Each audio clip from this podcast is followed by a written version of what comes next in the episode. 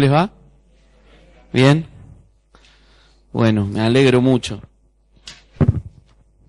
¿Cómo le están pasando en el Congreso? Bien. ¿Quiénes no son de acá de la comunidad de la iglesia? De Facundo. ¿Quiénes no son? No. Ah, ¿y los de Facundo son los menos? ¿Qué pasó? ¿De dónde son? ¿De Andalgala? ¿De dónde? ¿De Catamarca? Muy bien. Bueno, qué lindo poder compartir con, con todos. Eh, hasta que mm, preparan. Miren, eh, hace unos, eh, creo que el año pasado, sí, el año pasado he estado en, en un CIMA. ¿Quién estuvo encima el año pasado? No, o el ante año pasado en, en, en Mendoza. ¿Quién estuvo en Mendoza? Bien. Eh, el, ese año eh, me tocó predicar una mañana en, encima y, y me pasó algo, algo que, trajo esta, esta prédica que voy a compartir con ustedes. Esa mañana compartí acerca de la santidad de Dios y de nosotros cómo podemos vivir una vida santa delante de Dios, eh, una vida que, que sea que sea compatible con la vida de Dios. La palabra de Dios dice, sean santos porque yo soy santo. Y cuando terminé de predicar, eh, me, pasó algo. Eh, son esos congresos donde uno tiene el, como el relojito ahí abajo y tiene que terminar cuando dice 000, uno se tiene que bajar sí o sí porque entra otra cosa. Y bueno, terminé de predicar en el 000 como una gran cosa para mí.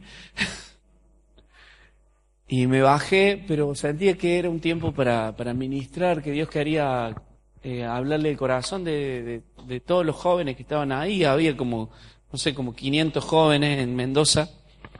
Y, eh, a ver, déjenme que hago esto. Denme un segundito.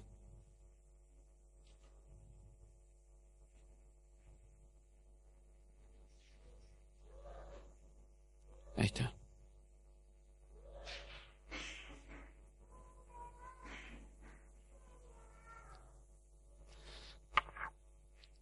Y cuando terminé de, compartir esto, eh, yo sentía que Dios quería ministrar el corazón de, muchos jóvenes, pero no podía. Eh, sentía que muchos jóvenes tenían ganas, habían pagado por estar ahí, habían, habían eh, deseado estar ahí, y, y una persona pasó y empezó a hablar acerca de eh, la misión, de la gran misión de Dios, y empezó a mostrar imágenes de, de, un, de un país eh, de Medio Oriente y los, les incitaba, los incitaba a los jóvenes a poder involucrarse en la misión de Dios. Y cuando, cuando me senté en el sonido que estaba a un costado, Dios trajo a mi corazón este texto que les quiero leer ahora. Eh, y ya van a ver por qué trajo este texto. Eh, yo, mientras mostraban esas imágenes de, de, un país de Medio Oriente, yo les miraba la carita a todos los chicos así, a cada uno, a cada uno. Y, y Dios trae este pasaje a mi mente. Lucas capítulo 19, verso 30 al 35, si lo pueden buscar.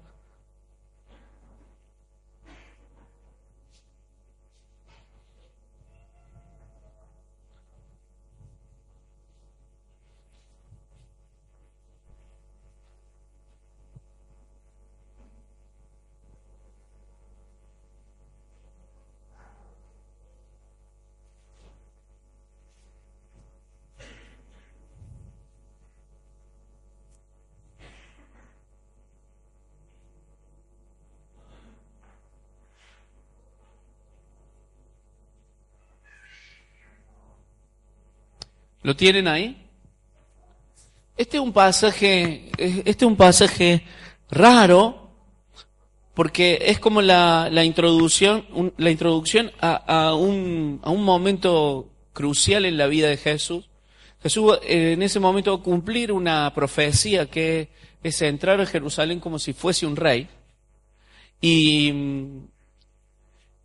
y va a entrar a Jerusalén y toda la, toda la multitud, todo el pueblo va a empezar a alabar a Jesús.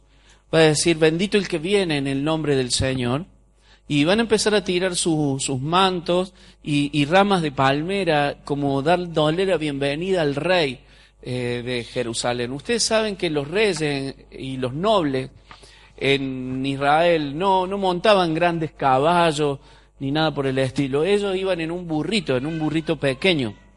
Por eso cuando, si se acuerdan de, de la historia de Saúl dice la palabra de Dios que pierde unos burros y dice que sale a buscarlo. Era como ah, que se te pierdan un par de Mercedes-Benz y un BMW en aquella época. El burrito era un símbolo, el símbolo de, que, el, rey venía. Y siempre los reyes andaban montados en burritos blancos. Eh, entonces la profecía decía que, el, Mesías iba a entrar a la ciudad de Jerusalén montado en un burrito. Y Dios trae esta palabra a mi cabeza después de haber predicado acerca de la santidad. Yo veía a todos los jovencitos que, miraban las imágenes de, de, esto, llevar a Jesús a los países muy lejanos. Y Dios trae este pasaje. Dice, vayan a la aldea que está ante ustedes. Al entrar en ella van a encontrar atado un burrito sobre el cual nadie se ha montado desátenlo y tráiganlo aquí. Si alguien les pregunta por qué lo desatan, respondan, porque el Señor lo necesita. Y los discípulos se fueron y encontró todo tal cual les había dicho, y mientras desataban el burrito, sus dueños le dijeron, ¿por qué lo desatan?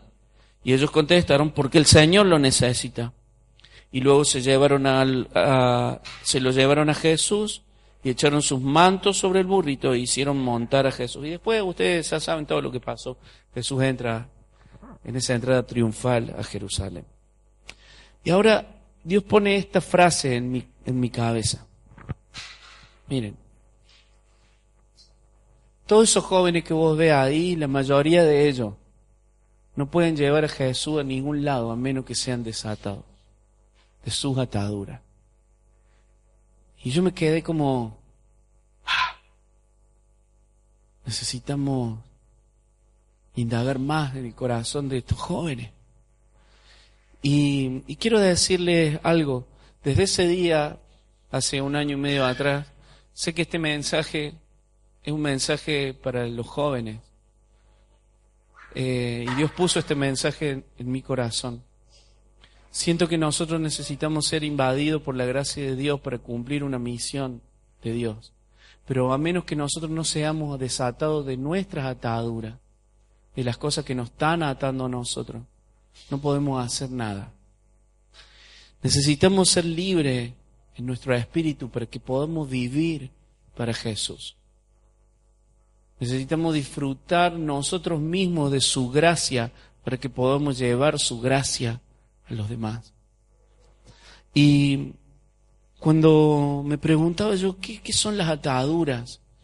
¿Qué, son las ataduras para, para los jóvenes, para los adultos, para las personas que aún viniendo a la iglesia, oyendo a la iglesia, a veces se encuentran con limitaciones que no los dejan vivir completamente para Dios? Y hace un tiempo atrás eh,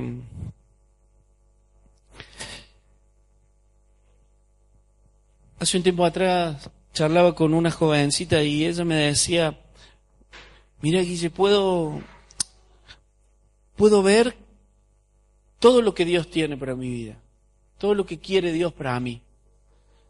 Pero es como que veo, lo veo desde una ventana, no puedo entrar en eso que Dios quiere para mí. Y yo dije, esto son ataduras que ella tiene. Puedo, dice, me decía, puedo ver a todas las personas disfrutando de la gracia de Dios, de la presencia de Dios, pero yo como lejos. Es más, esta chica había sido eh, líder de un grupo pequeño en un, en un, en un alfa, en una herramienta de evangelización que nosotros tenemos. Dice, las personas que yo eh, cuidé en el alfa, que se convirtieron al Señor, me, están, me pasan como por el lado así. Y ya están cumpliendo el propósito de Dios y yo todavía no. Y yo pensé, esas son las ataduras. Una atadura espiritual es todo lo que no te, que no te deja vivir plenamente para Dios, como vos quisieras. Son esos límites que vos, que vos ves todos los días y vos decís, culpa de esto, yo no puedo vivir plenamente para Dios. Culpa de esto que se me aparece de vez en cuando y que siempre se me aparece, es como un límite, como una, como una línea, como una puerta que yo no puedo ingresar a toda la plenitud de Dios para mi vida. Y, y ¿saben qué? Quiero, quiero hablar de esto, porque eso no, todas esas cosas nos impiden vivir en la gracia que Dios tiene para nosotros. Cualquier cosa que te impide avanzar y crecer en tu vida con Dios tiene que ver con una atadura espiritual. Eh, a, veces me junto con pastores y, me dicen, eh, no sé, los jóvenes están, están dormidos, dicen algunos pastores. Y yo no, no creo en eso, que los jóvenes estén dormidos. Vos le pedí a un grupo de jóvenes que venga a limpiar la iglesia y vienen todos. Vos le pedí a un grupo de jóvenes y armó un evento para pintar, para, para jugar a la pelota, para todo, y vienen todos. Están todos ahí. Yo ¿dónde, ¿Dónde veo que los muchos jóvenes están dormidos? Es cuando uno le pide a los jóvenes que hagan cosas espirituales.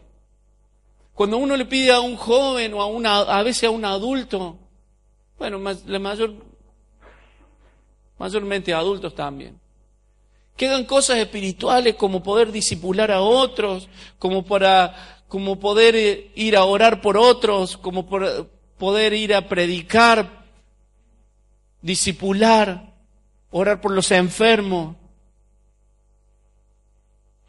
visitar a las personas. Cuando uno le pide esas cosas, aparecen estas ataduras espirituales que te dicen, vos no podés.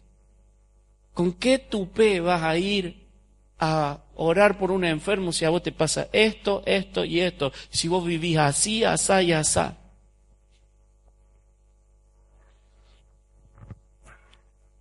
Se le complica la cosa a muchos jóvenes cuando tienen que manifestar el poder de la presencia del Señor en sus vidas. Me preguntaba, ¿a qué estamos atados? Y después de haber, tenemos un ministerio en nuestra iglesia que se llama Ministerio de Libertad, y charlamos con mucha gente, con mucha gente. Y una de las cosas más que más salen en nuestras conversaciones con las personas a quien trabajamos para que el Señor haga milagros en su vida, para que el Señor desate sus vidas, son los miedos y los temores. Eh, el miedo muchas veces nos paraliza nos detiene. Muchas personas, aún en la iglesia, sufren ataques de pánico, sufren pánico. Una jovencita de nuestra, de nuestra comunidad que yo estaba ministrando me dice un día, miren, una jovencita brillante, brillante, muy inteligente, pero me dice, yo entro a rendir, sé todo, estudio todo, pero yo entro a rendir, me empiezan a transpirar las manos, empiezo a transpirar y, dice, y me da miedo y me tengo que ir. El miedo muchas veces nos paraliza de todo lo que Dios tiene para nosotros. Miedo a tener una familia, miedo a no tener una familia. Muchas personas por el miedo eligen cosas que no elegirían. Muchas personas por el temor a, que les vaya mal eligen carreras que no elegirían. Entonces sienten que quieren estudiar medicina, por ejemplo, pero dicen, no, a mí nunca me va a dar la cabeza. me pongo a estudiar, no sé, corte y confección. Porque creo que no me va a dar la cabeza. Yo estoy en contra de eso, yo estudié diseño y estoy contento estudiando diseño y, y sé que era mi vocación. Pero muchas personas que teniendo la vocación de hacer algo que los trasciende no lo hacen por el temor, porque no confían.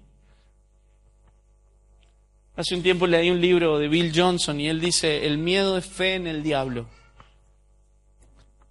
El miedo es la fe en el diablo. Y, yo me quedé pensando en esa frase y dije, claro que sí. Si la fe en el Señor es saber que, que, lo que voy a hacer me va a ir bien porque Él está conmigo, que este día me voy a levantar y Él me va a bendecir porque Él está conmigo.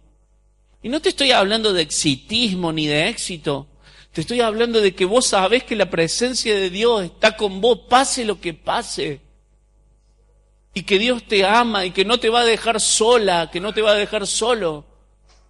Me da la confianza de poder levantarme a la mañana y saber que ese día va a ser un día donde yo voy a ser de bendición para otros y donde ese día va a ser una bendición para mí. Pero mucha gente no cree en eso. Se levanta en la mañana pensando que ese día va a ser un desastre. Se levantan en la mañana simplemente a renegar o a que el día pase simplemente sin poder elegir la mejor opción que el Señor nos pone por delante. Muchas personas tienen miedo a quedarse solos en la casa, entonces necesitan salir todo el tiempo. Miedo a salir, entonces se quedan solos en la casa miedo a no estar en paz, miedo que no nos vaya bien. La vergüenza es comprendido que es una forma de temor. Porque una vez cuando, cuando fuiste chico te avergonzaron o se rieron de vos, te hicieron bullying, ahora tu corazón está ahí como, no, ¿yo qué voy a decir? No, ¿yo qué voy a hacer?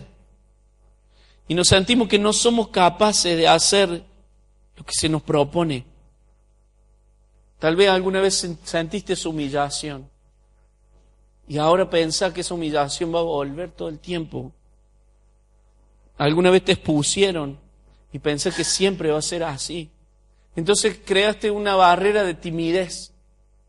Pero vos sabes muy bien que esa no es tu personalidad, porque cuando estás solo te divertís, bailas frente al espejo o haces monada pero delante de la gente no lo podés hacer.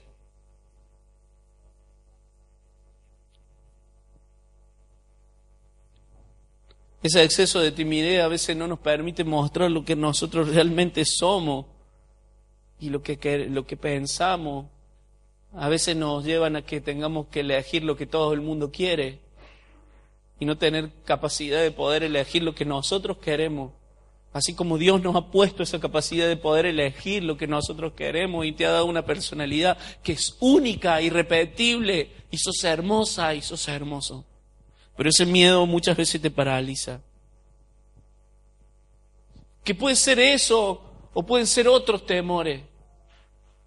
El temor a quedarte sola para siempre y decir, bueno, yo estoy, no me voy a casar nunca. Y eso condiciona tu vida o el miedo a quedarte solo y decir, yo nunca voy a tener una pareja si mira lo que soy. ¿Para qué quiero tener una pareja si voy a repetir lo de mi papá y de mi mamá?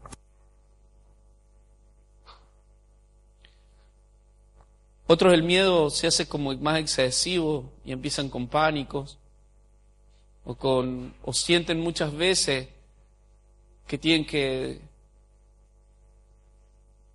que tienen que tener algún tipo de protección porque en su casa sienten temor y terror en la noche. Y algo se mueve y algo pasa. Y no puedo estar sola o puedo estar solo. Hay una frase que leí en un libro y dice, o saca a patada el temor de tu corazón o te mantendrás fuera de los lugares que Dios preparó para ti.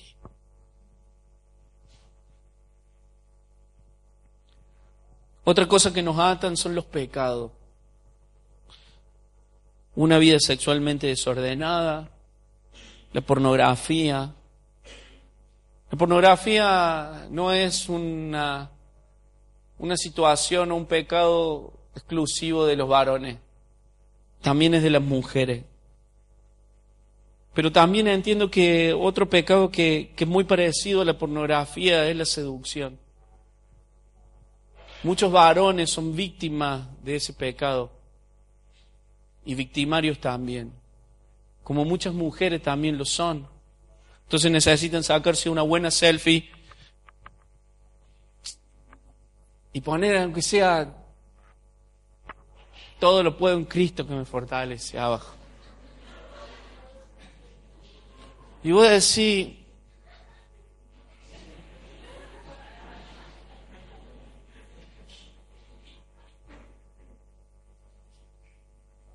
no va. No sería el texto.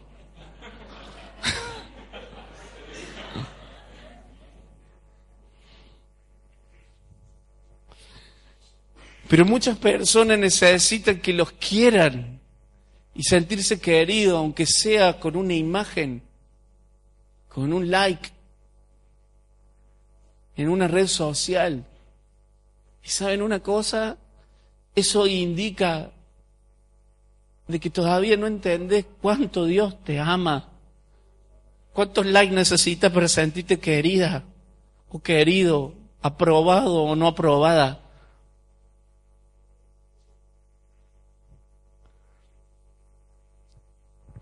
La lujuria,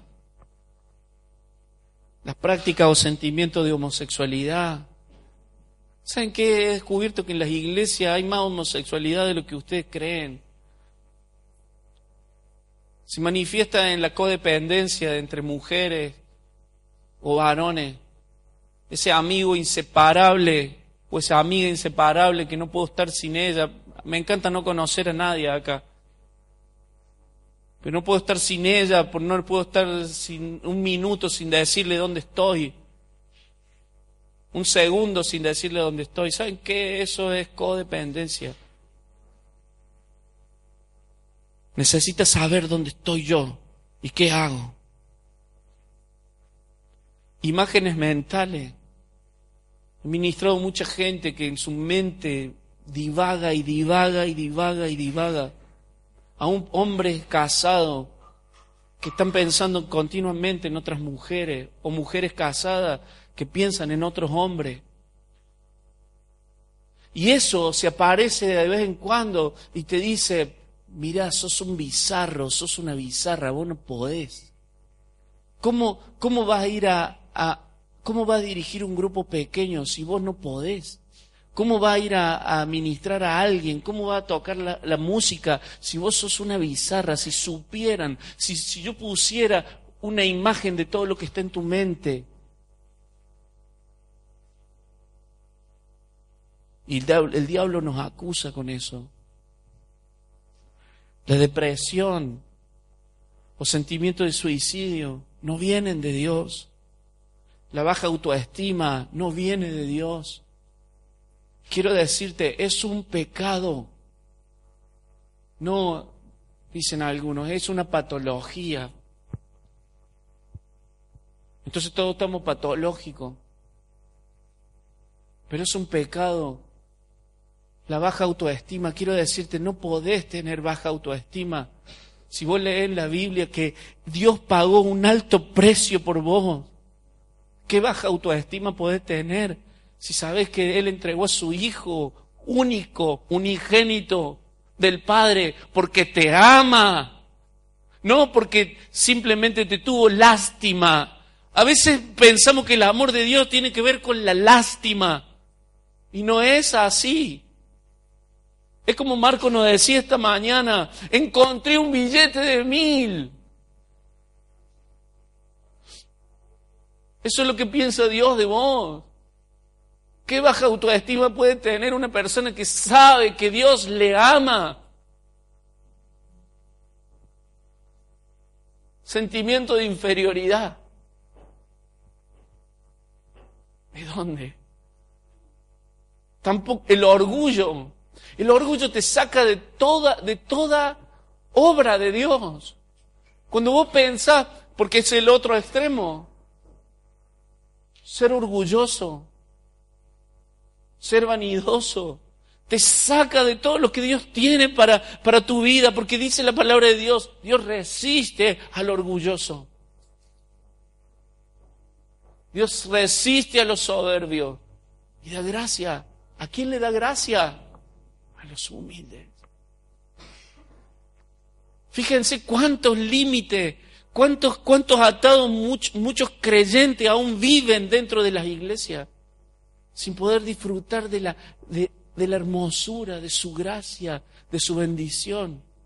Dice el salmista, aderezas mesa delante de mí. O sea, me pone un asado delante de mí, en presencia de mis angustiadores. ¿Saben por qué? Para que yo me goce, para que yo disfrute. Y muchos no pueden disfrutar de eso. El mal carácter nos saca de todo, de todo equipo que Dios quiere formar.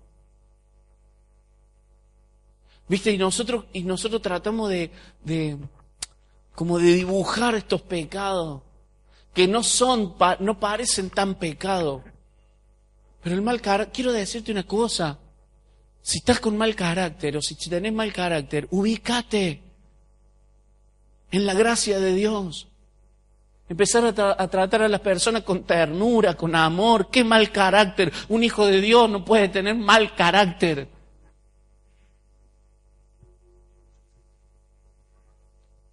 Y mira, estoy, estoy hablando la lujuria, la, homosexualidad, y te lo comparo con el mal carácter, da lo mismo. Y a veces nosotros justificamos, no, porque yo te digo las cosas como son. Sí, ¿sabes qué? Seguir diciendo las cosas como son, no vas a participar de nada. No, porque yo soy así, digo las cosas de, frente. Seguí diciendo las cosas de frente sin pensarlo. ¿Saben qué equipo va a trabajar? En ninguno.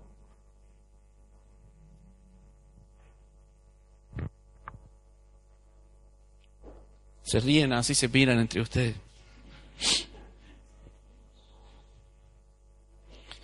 El egoísmo, esa vida centrada en uno mismo, que no ve la hora de, de llegar a la casa, prender la tele y que nadie lo moleste más. De gastar el dinero en lo que simplemente a vos te gusta, sin pensar en quién tenés al lado y cuánto necesita y qué necesita, sin poder ver las necesidades de la gente, los vicios, el alcohol, las drogas, la comida, el cigarrillo, los juegos, las redes sociales, las compras compulsivas. Todo eso te limita, son límites, son límites. Los celos, la envidia, la mentira. ¿Sabes? Quiero decirte, erradicar la mentira de tu vida. Te lo digo, te lo digo porque eso te va, la mentira al principio zafás, pero después la gente se da cuenta y ya no confía más en tu palabra.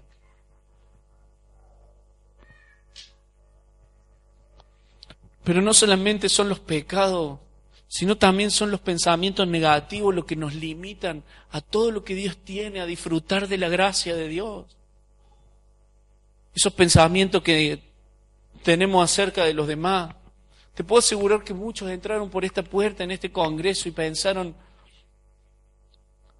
a mí nadie me va a registrar en este retiro, en este congreso. A mí no me quieren.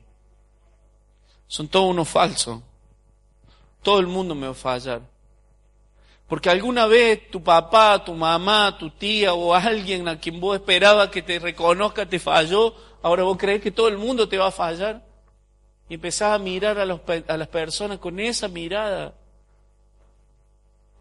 No hasta la desconfianza, la sospecha, todo el tiempo estamos sospechando a ver si están pensando mal de nosotros o si están hablando mal de nosotros. Especulamos. ¿Y saben qué? Al final creamos una coraza como la del puerco a espín, que terminamos lastimando a otros, porque todo el tiempo estamos mirando a todos los demás con desconfianza. Pero a veces los pensamientos tienen que ver con nosotros mismos. No sirvo para esto, soy horrible.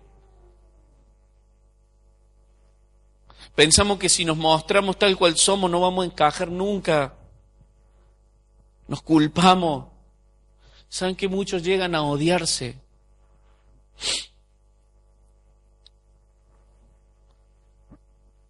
Y eso te limita de todo lo que Dios tiene para vos. Otra de las cosas que, que veo en muchos jóvenes son las historias de vida que, que ponen un límite a todo lo que Dios tiene para ellos. Y como decía Marco esta mañana, miren, lo, a ver, es muy fácil que nosotros hablemos de la gracia, lo difícil es que nosotros podamos creerla. Y esas historias de vida que te marcaron en algún momento terminan siendo un límite, porque no crees que Dios te pueda traer libertad de todo eso. Hablaba con un jovencito que me decía, yo empezamos a hablar y tuvimos varias semanas conversando con él, ministrándolo acerca de la libertad que Dios quería traer y empezó a confesar un montón de pecados. Y cuando llegamos a un punto, él me dijo, hay algo más, me dice, pero yo sé que Dios con esto. Yo le dije, dale, decime. Y él me dice, sí, te puedo decir, pero pero ya está, me dice. Digo, decime. Y me empiezo a contar que por tres años él abusaba de su prima, de su prima hermana. Y él me dijo, Dios nunca me va a perdonar de esto. Porque yo la marqué. Yo la marqué. Y quiero decirte, aunque te pese, que Dios perdona eso. Y yo sé que a muchos de los que hemos sido manoseados o abusados, eso nos, da un sentimiento de injusticia. Pero quiero decirte que la gracia de Dios también llega al abusador, al ladrón, al violador, al asesino. Que por eso murió Jesús, para traer libertad a todos, a todos ellos. Entonces tus historias de vida te marcan, lo que te hicieron te marcan y generan resentimiento. El resentimiento es una trampa. ¿Saben por qué? Porque a veces es muy dulce el resentimiento. Porque volverlo a traer a ese sentimiento de lo que me pasó aquella vez, lo trae acá y es como una herramienta de justicia que yo tengo sin poder llevarla a la cruz y poder disfrutar de la gracia de Dios que me libera. ¿Saben qué? Siento que esa falta de perdón es como una, es como una cárcel donde metemos al que nos dañó y lo metemos ahí adentro, pero sabe una cosa, vos te metes con él también y ninguno de los dos puede salir porque no hay perdón. Entonces las historias del pasado vienen y vienen y vienen, pero quiero decirte una cosa, el Señor quiere liberarte para, para, para que vos puedas ser una herramienta de su gracia y que todo eso quede en el pasado, quede en el olvido. A veces me dicen, no, pero no se puede olvidar una cosa así. Yo digo, pero si Dios sí se puede olvidar de una cosa así, ¿por qué yo tengo que traerlo y traerlo y traerlo a mi memoria? Dice el Señor, van a ser como aguas que pasaron. Dice el Señor que arrojará nuestros pecados al fondo del mar y que nunca más se acordará de ellos.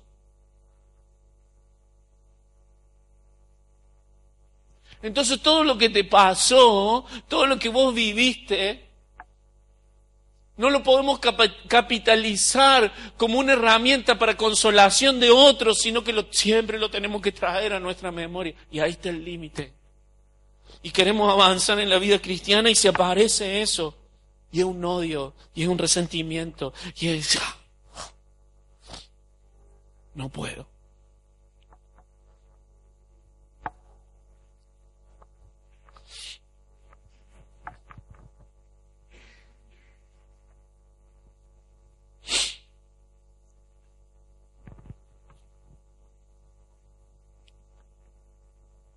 Esas palabras dañinas que fueron marcando tu identidad. Soy la más tonta, soy la más tonta, no serví. Soy el más tonto, no serví.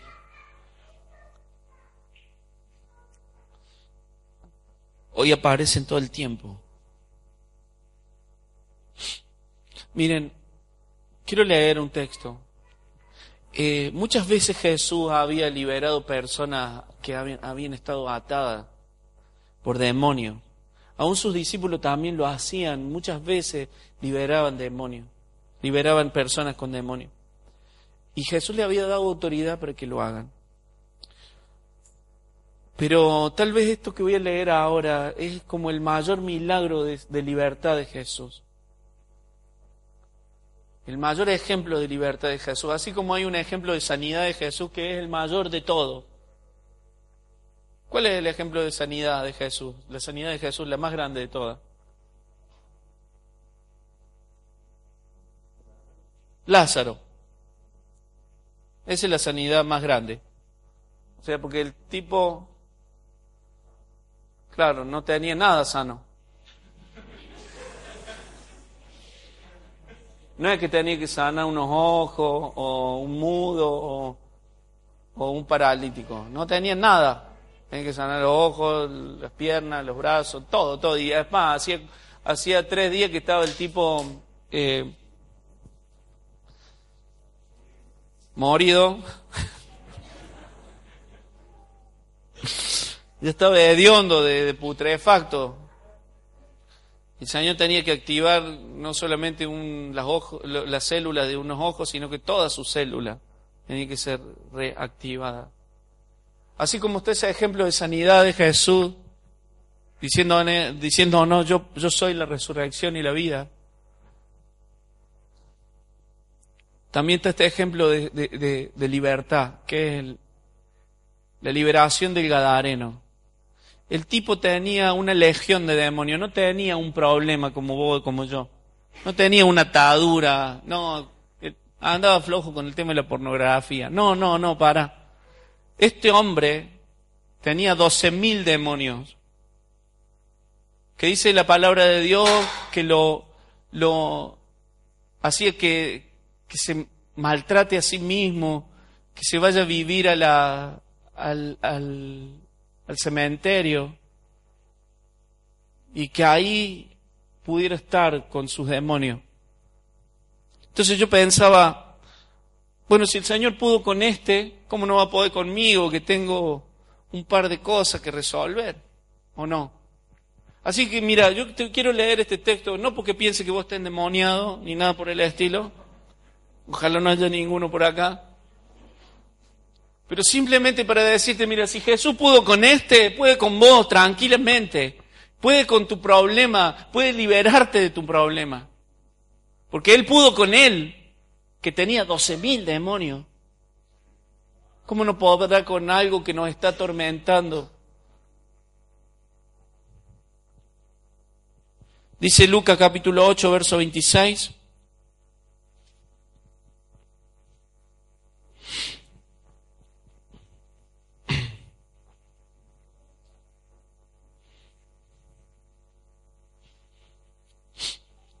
¿Lo tenés ahí? Lucas capítulo 8, verso 26.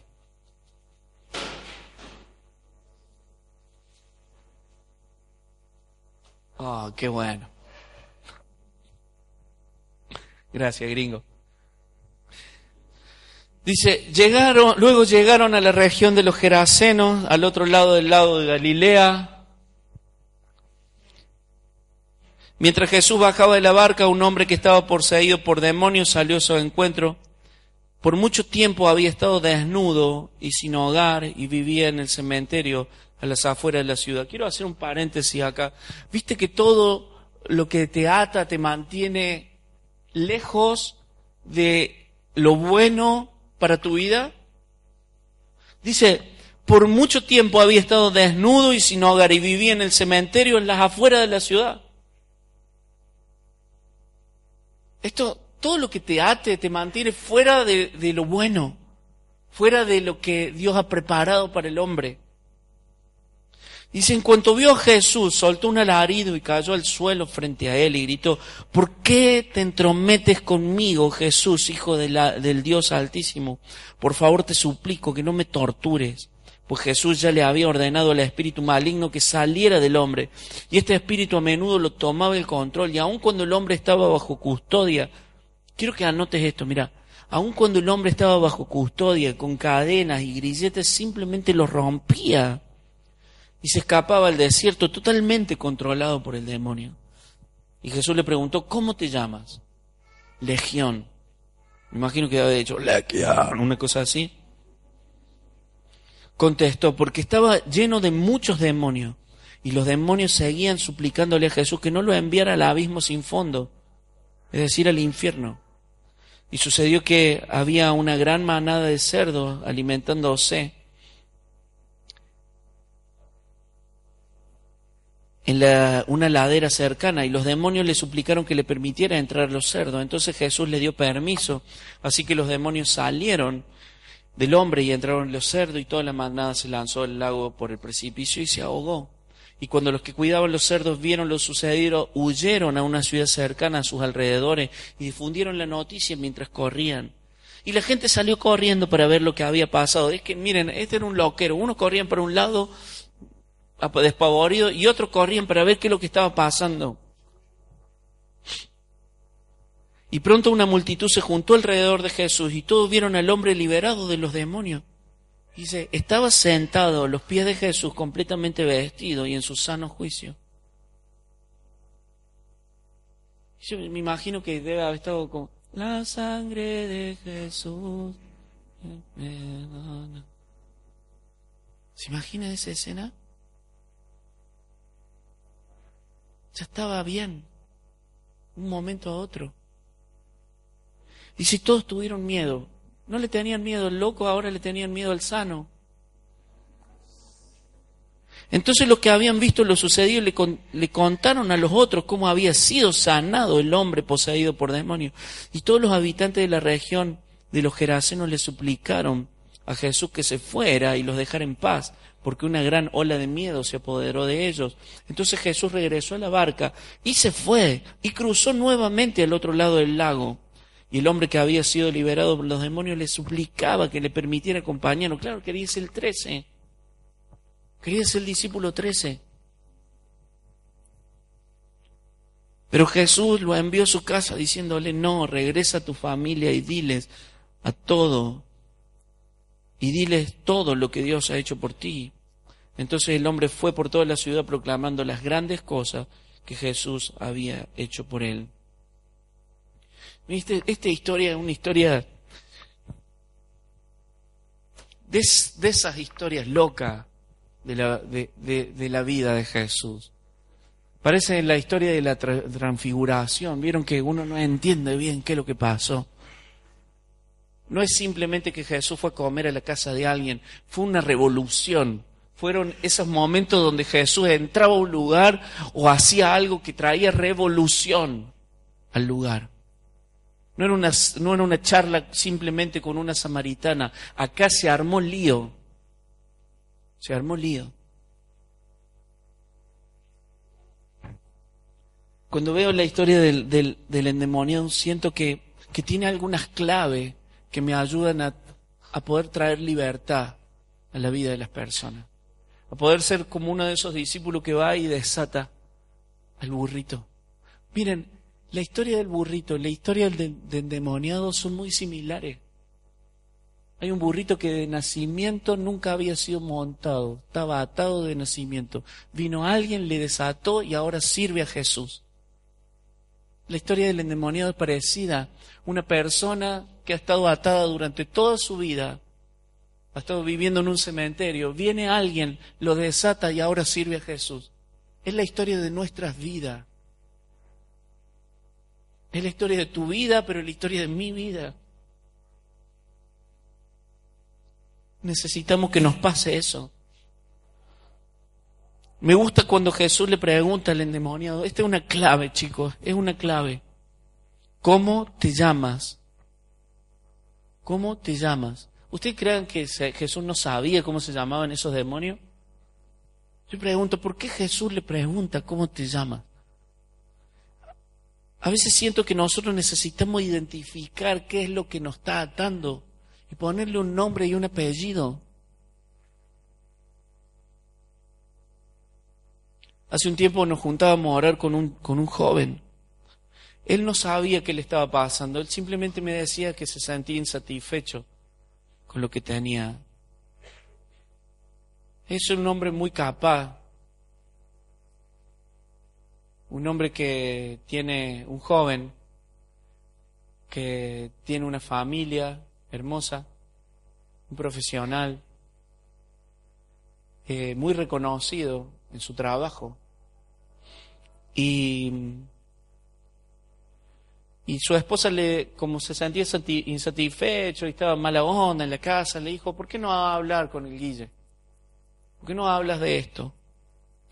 Y yo le pregunto, ¿qué, qué es lo que te pasa? Dice, no sé, me dice, estoy como insatisfecho. Y saben, le propuse una cosa, simplemente te propongo que nos juntemos a orar. No vamos a hablar de nada. Y veníamos él venía cada martes, lo único que hacíamos era sentarnos a orar. No hablábamos de nada. Pues yo necesitaba que Dios le revelara lo que estaba pasando adentro de su corazón. Él me contó que estaba mirando un poco de pornografía y que había hecho mucho esfuerzo para salir de eso. Y, pero me decía que algo le estaba pasando, no tenía ganas de orar, sentía tristeza, insatisfacción. Eh, Después de un par de semanas que estuvimos orando, yo le pedí que empezara a identificar lo que estaba mal en su vida. Y él empezó a... me trajo a escrita algunas situaciones. Y me decía, mira, Guille, muchas veces eh, estoy conversando con mi esposa y yo la, la trato mal. Le grito, sin ningún motivo. Ajá, yo notaba. y ponía hostilidad, mal carácter. Y él miraba así, viste, cuando yo ponía eso. Me decía, y a veces he visto pornografía. Yo ponía pornografía así con todas las letras, así bien, como que suene fuerte, ¿no? Viste que la palabra misma te da como... Bien. Y miraba así. Y me decía, ¿y qué más? Le digo, ¿qué más? ¿Qué más te está mostrando Dios? Me dice, no, yo, sabes que, que a veces no tengo ganas de, de hacer la actividad que, que hago en la iglesia. Ajá, entonces yo ponía, amor frío. Así. Y el loco miraba así como... Y me, bueno, y a veces me dice, estoy no sé, no quiero compartir con nadie. Quiero irme rápido de la iglesia y irme a casa. Egoísmo, ponía. Cuando terminamos de hablar, ahora le muestro la lista y le digo, de todas estas cosas necesita libertad, hermano. Todas estas son las cosas que vos sos. ¿Saben que cuando él empezó a ver eso le cayó la ficha? Muchas veces por no identificar lo que nos pasa, no podemos ser libres porque creemos que, bueno, no ando bien, pero no sé por qué no ando bien. No sé qué me pasa, pero ah, si uno identifica qué te pasa, no puedes salir nunca. Esta es la clave. Si vos no un diagnóstico de las cosas que, te estás viviendo, ¿Qué cura puedes tener de, tu enfermedad? Ninguna. Y mucha gente vive así, lo peor muere así, dentro de las iglesias, con mambos, con cosas, pero nunca le pone un nombre y un apellido. Me he dado cuenta de esto.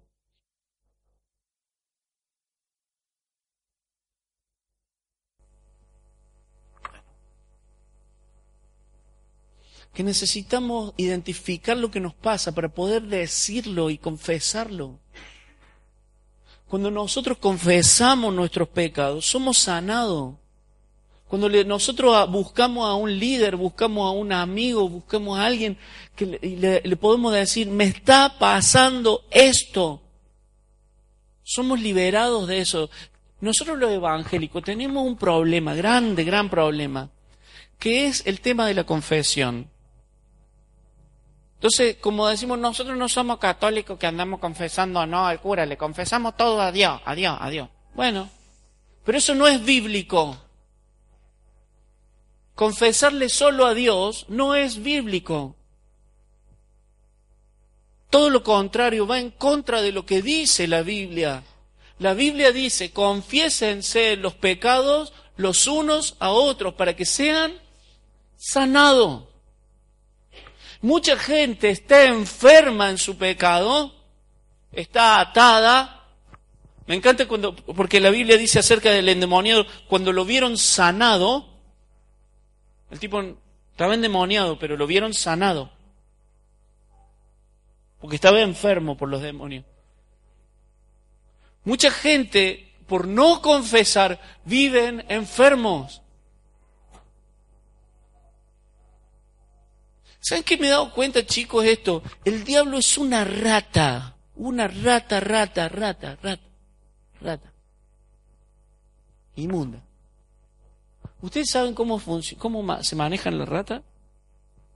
Las ratas se manejan donde hay mugre y donde hay oscuridad. Usted le prende la luz a una rata y la rata ¿qué hace? Se va. Entonces cuando uno prende la luz de una situación, ¿sabe lo que hace Satanás? Se va. Y uno puede ver, identificar lo que pasa, agarrar la basurita, sacarla afuera y dejarla a los pies de la cruz, porque allí hay gracia y perdón. Pero hasta que vos no hagas eso, con tus ataduras, siempre va a ser ese lugar, esa habitación oscura, donde nosotros le dejamos al diablo que haga lo que quiera. Lo peor que mucha gente en la iglesia vive así y muere así. Si no sos capaz de prenderle la luz, buscar a una persona y decirme pasa esto, esto y esto, y yo necesito sanidad, necesito confesarlo. Y saben una cosa, he descubierto algo también. En muchas iglesias hay confesión, pero hay esta este trato con la confesión. Mal de mucho, consuelo y tonto. Bueno, ¿qué te pasa a vos? ¿Viste pornografía? Eh, a todos nos pasa. No hay problema. Dios te perdona. No, no, no, no, no, es un, es un maltrato de la gracia. ¿Saben qué? Yo tengo mis pastores, Marco, David, con quien yo voy a abrir mi corazón y le confieso. Y le digo, me pasa esto, me pasa esto, me pasa esto. Yo quiero estar limpio. ¿Saben una cosa? Prefiero, prefiero que ellos no me tengan en tan alta estima a vivir atado. Y yo le digo, me pasa esto, me pasa esto. No, ¿saben qué? Yo no permito que ellos me digan, bueno, una cosa de cualquiera, a cualquiera le pasa. No, no, Señor. A cualquiera no le pasa. Me pasa a mí y yo necesito ser libre. Y lo único que les pido a ellos es que ellos oren por mí. Y que le pidan al Señor que el Señor me perdone. Y yo le confieso mi pecado con vergüenza, no como, bueno, mal de mucho consuelo y tonto. ¿O todos estamos en la misma? No, no, no todos estamos en la misma. ellos necesitan orar por mí para que Dios me perdone, para que Dios me limpie y para que yo sea libre de ese pecado y que yo delante de ellos pueda renunciar a eso como quien alguien renuncia a un trabajo y si yo no me presento más frente a esto. ¿Me están entendiendo o no me caso? Y ahí hay verdadera libertad. Porque dice la palabra del Señor que Él resiste a los soberbios, pero da gracia a los humildes. Y empezamos a disfrutar de esa gracia de Dios.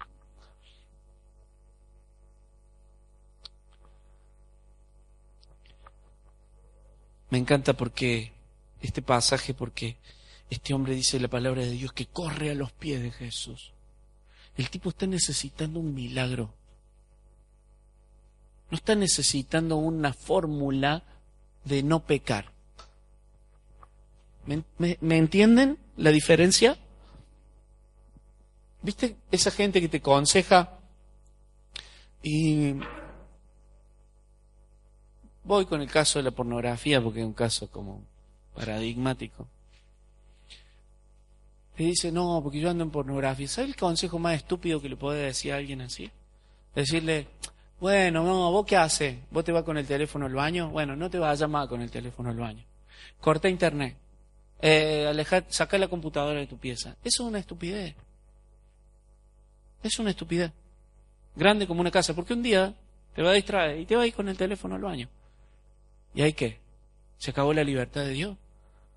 Dice la palabra de Dios acerca de este hombre que la gente quería usar métodos humanos para atar, para, para, para que se calme. Dice que lo ataban con grillete y cadena, pero que la persona esta se soltaba. Tratar de, de, de, de librarte de una cuestión que es espiritual con métodos humanos es una tontería. Lo que necesitamos es el milagro de la gracia de Dios sobre nuestras vidas.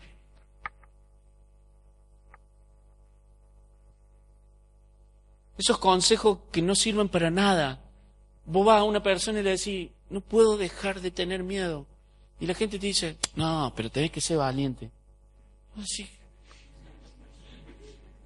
A ver, ¿dónde tengo el botón de la valentía para que me toque atrás? No llego. Para que empiece a ser valiente, porque no puedo. No puedo. Esa, es la sensación de imposibilidad que nos hace llegar al único libertador que existe, que es Jesús, y, de, y, y clavar nuestra rodilla delante de su presencia y decirle, Señor, necesito libertad. Porque no puedo, lo intenté así, lo intenté así, lo intenté así. ¿Me entendés cómo hace ese cristiano para empezar a portarse bien? Necesita un milagro. Necesita que venga el Señor y que lo, que lo llene con su presencia y que de un momento a otro Él cambie. Como por arte de gracia.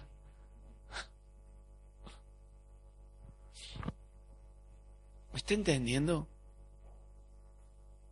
Que la consejería a veces es inútil. En personas como vos, como yo.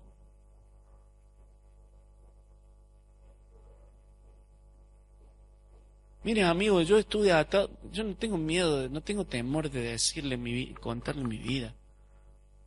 Yo estuve atado a la pornografía por muchos años. Intenté mil veces salir de la pornografía hasta que Jesús se presentó en mi vida. Estuve atado a la mentira por muchos años hasta que Jesús se presentó en mi vida.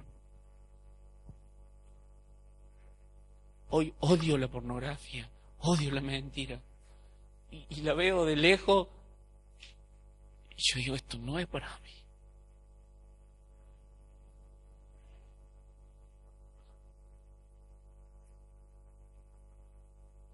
Fui bulímico. Cuando era, cuando era un chico, cuando era adolescente, era así flaco. Pregúntale a mi hermano, así flaco.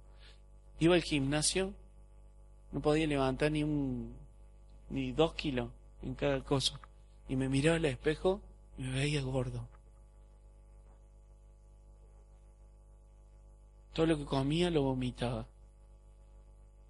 ¿Sabes quién me sacó? El Señor. Porque necesitamos un milagro, ¿no? ¿Y quién te puede sacar de eso? ¿Quién te puede decir que vos vales mucho, que sos lindo, que sos linda? Un hombre, miles de hombres, miles de likes en internet. Seguir siendo insatisfecho. Es Dios. Es sentirte un hijo amado y merecedor de la gracia, pero un disfrutador de la gracia. Me encanta el nombre de este, de este, de este congreso. Porque es viviendo en la gracia. No es conociendo la gracia, es viviendo la gracia. Amados, yo sé que muchos de acá están esperando ese milagro de parte de Dios en sus vidas. Y yo siento que este es el tiempo de Dios para nosotros. Que Él se va a presentar y se presenta en este tiempo. Y que va a erradicar todo lo que te ata para que empieces a disfrutar de esa vida abundante que Dios ha puesto en vos. Yo no sé si voy a hablar de esto en estos días, pero cuando la palabra de Dios dice que Él ha venido para darte vida eterna, no se trata de una vida de futuro. La vida eterna es la mismísima vida de Dios viviendo en tu vida. La vida eterna no tiene que ver, ese concepto de la vida eterna tiene que ver de, cuando yo me muera, de cuando ya pase a tocar el arpa, es una, una tontería, no, no es tan real. La vida eterna es la vida de Dios, esa es la vida eterna, viviendo en tu vida. Es la vida abundante, de su interior correrán ríos de agua viva, dice la palabra del Señor. Y yo sé que eso existe. Yo sé que eso existe. Que lo vivo. Que sé. No tengo temor de decirle lo que me pasó antes. Porque también veo que esos son los triunfos de Cristo de mi vida. Es cuando Cristo salió campeón. En cada una de esas cosas en mi corazón. Pero necesito confesar, necesito humillarme, necesito caer a los pies del Señor como ese endemoniado y decir, no puedo vivir así. No estoy hecho para los cementerios. El Señor me hizo para otra cosa. Vamos a orar. Vamos a orar.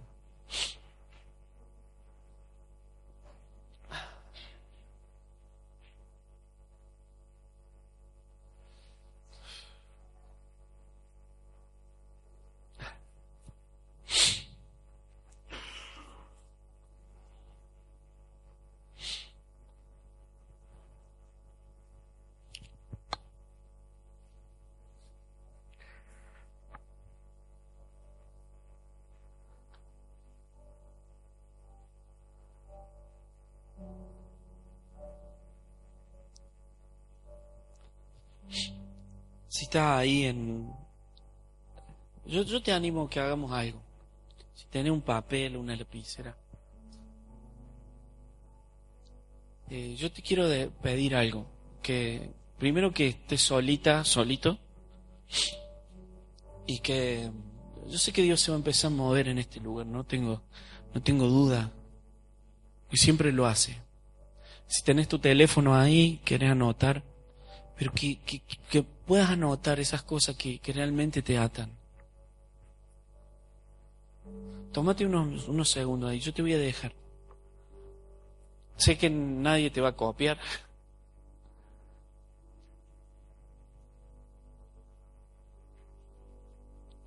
Y no quiero que nadie lo vea, o sea, que sea esto para vos. Simplemente esto te va a ayudar a identificar, porque si no siempre va a quedar, bueno, es un, tema un tema que me... no me... Pero yo sé que mientras fui hablando, Dios te fue revelando cosas. en tu, en, tu vida que, que, te han mantenido fuera de, de disfrutar la gracia de Dios.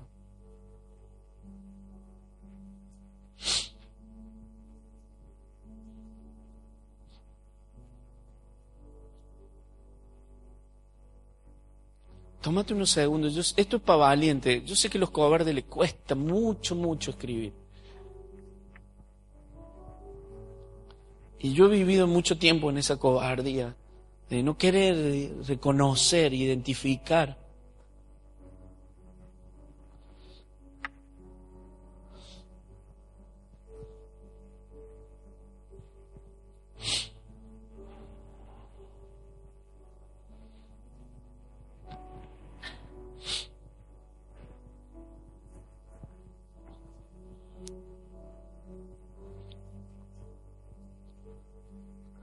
Sé que el Señor va a traer mucha libertad en esta noche y va a hacer milagros entre nosotros. Cosas que te han atado por años, por años, por años, hoy van, van a desaparecer. Como te dije, como por arte de gracia.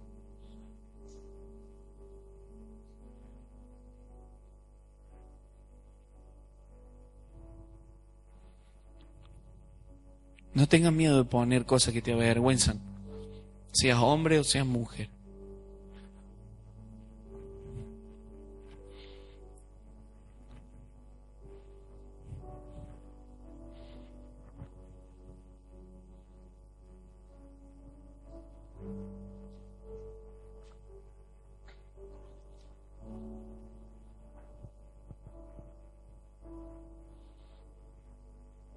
No me importa si sos matrimonio, si sos líder.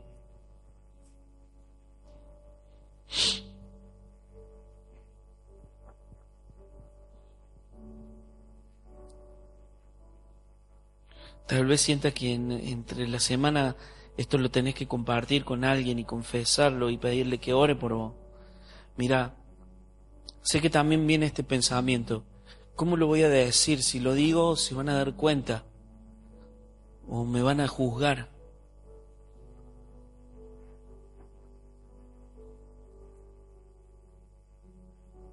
Voy a perder mi reputación. Son pensamientos de Satanás. Yo, yo, te digo, por experiencia propia y porque lo practico comúnmente esto, yo prefiero perder la reputación que perder la libertad.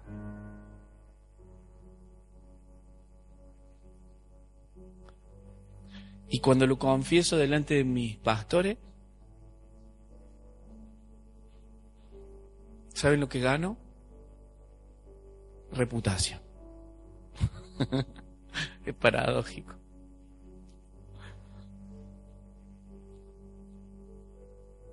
Autoridad.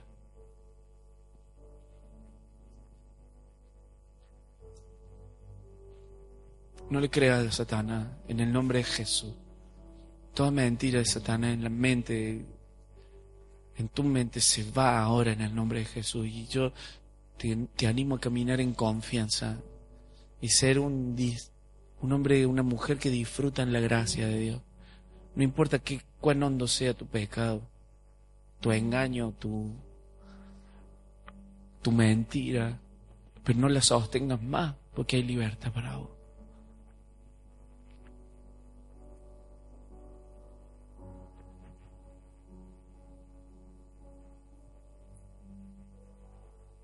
Hay perdón para vos. Y capaz que vos vas a decir, pero todo se va a ir al bombo. No importa. El Señor no lo va a permitir. Confía. Confía. Esto, se esto es así en la casa de Dios. O crees verdaderamente en Jesús o no crees nada en Jesús.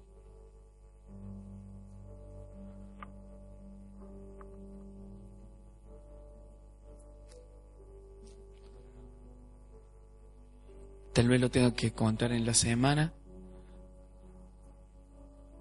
O tal vez este fin de semana. A alguien para que ore por vos. Tal vez sea un amigo, un líder. Pero ahora viene Jesús.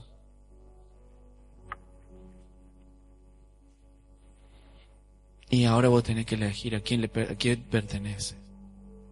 Al lado de esa lista pone Jesús.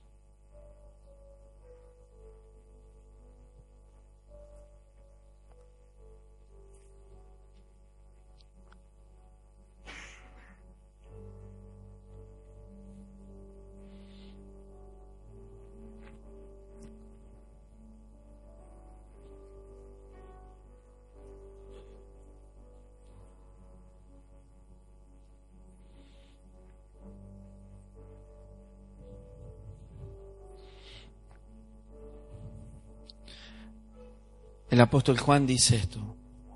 Para esto apareció el Hijo del Hombre, para deshacer las obras del diablo.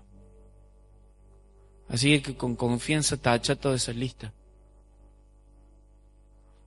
Con mucha confianza. Y decirle a esa lista, no te pertenezco. Ya no te pertenezco.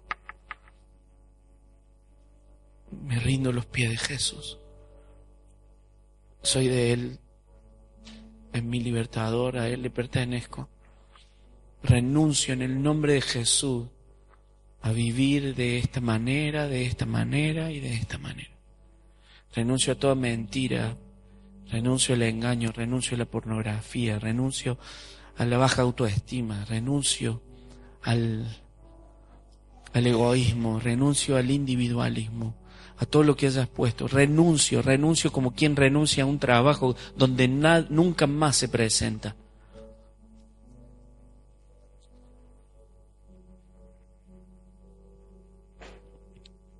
Y me tomo de la mano de mi único libertador, mi amado,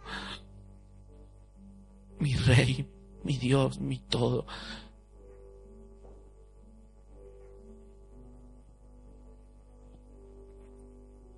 Soy tuya, Señor, soy tuyo. Quiero guiarte en esta oración. Soy tuyo, decirle Señor. Soy tuya. No soy más de la seducción, no soy más del miedo. Soy tuya.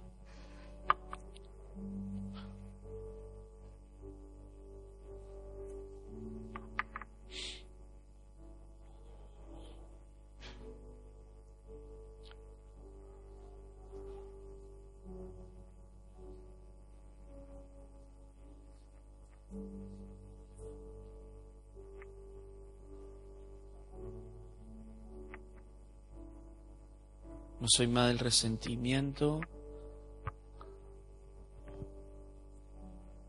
No me miro más como un bizarro, como una bizarra.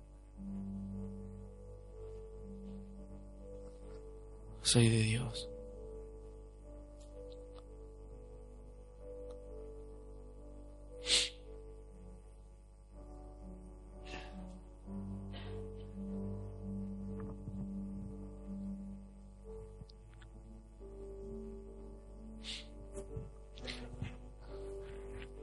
Sé que el Señor está trayendo libertad a muchos corazones en el nombre de Jesús. Mira, quiero decirte algo más. Cuando Jesús cruzó el mar para ir a, encontrarse con el Gadareno, levanta tu vista, mírame. Cuando cruzó, Jesús cruzó ese mar, si vos lees unos versículos anteriores, dice que todo se levantaba para que Jesús no cruce. El mar se empezó a poner tempestuoso, se levantó una tormenta, el viento arrasaba contra la barca, que haría destruir la barca. Pero Jesús se paró, los discípulos empezaron a tener miedo, Jesús se paró y detuvo el mar, detuvo la tormenta, le reprendió el viento. ¿Saben por qué? Porque tenía que cruzar por uno que necesitaba gracia. Y quiero decirte, Dios te ama tanto, tanto, tanto, que va a cruzar el mar que haga falta para llegar a sanarte. Por vos, solamente por vos. Si él tendría que haber cruzado todo un mar para encontrarse con, solamente con vos, él lo cruzaría. Porque te ama, porque cuando te mira, mira el billete de mil. Porque sos precioso para él, porque sos preciosa para él, porque no, no, no hay nada que lo detenga a cruzar a encontrarse con vos. y darte propósito de ahora en adelante. A traerte libertad de una vez por todas. Porque te ama. Así te ama. Esa es su misericordia su gracia. Podría haber que, haberse quedado en su pueblo con su gente, pero no lo hizo así, lo hizo con mucha pasión. Porque miró tus ojitos y vio algo valioso. Aunque vos no lo veas.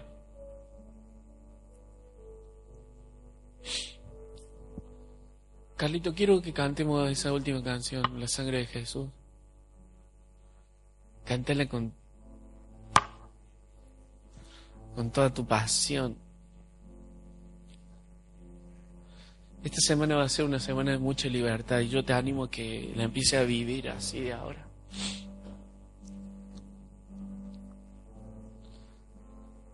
Empecé a emocionarte con, con la idea de que de que Él es tu libertador y ahora te entregas completamente para vivir para Él. De que Dios te hace su hija, tu hijo precioso por, por la, la gracia de Dios, la libertad que Él trae a tu corazón.